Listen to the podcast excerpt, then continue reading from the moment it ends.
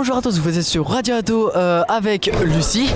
Bonjour Radio Ado. Et euh, alors, qu'est-ce que vous faites dans, dans votre rôle justement pour euh, plus de détails? Alors moi je suis Lucie, donc je suis chargée de l'action culturelle.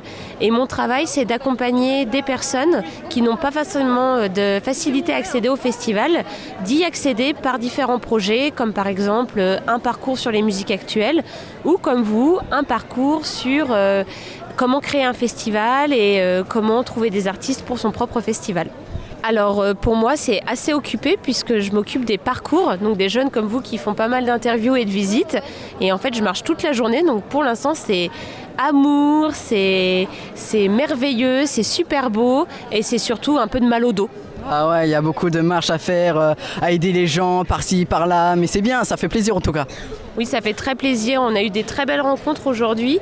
Euh, J'ai vu pas mal de, de jeunes et de moins jeunes d'ailleurs avoir des interviews avec des artistes qui étaient aux petits soins et j'ai trouvé ça merveilleux. Merci beaucoup Lucie.